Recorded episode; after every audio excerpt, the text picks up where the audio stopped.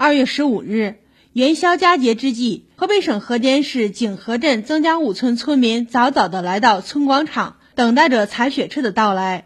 上午八时，沧州中心血站采雪车开进了村，车刚停稳，五十六岁的村民牛庆友就登上采雪车。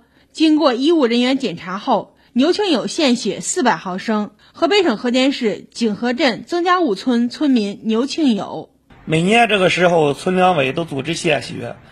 这些年，我们也养成了习惯。献血前一段时间，保持充足的睡眠和良好的饮食习惯，保证献血质量。曾家五村是河间远近闻名的运输专业村，村民靠运输业逐渐走上致富路，热爱公益，奉献社会，成为村民的新追求。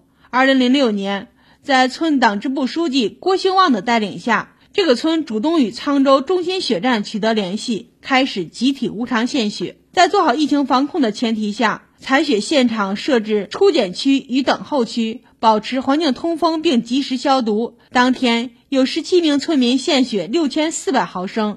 从二零零六年开始，曾家五村每年都要进行集体无偿献血，今年已经是连续十七年第二十次集体无偿献血。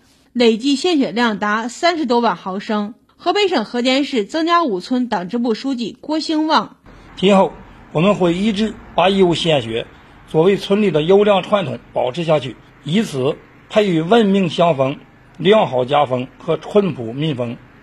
新华社记者骆学峰，报道员吴思玉，河北报道。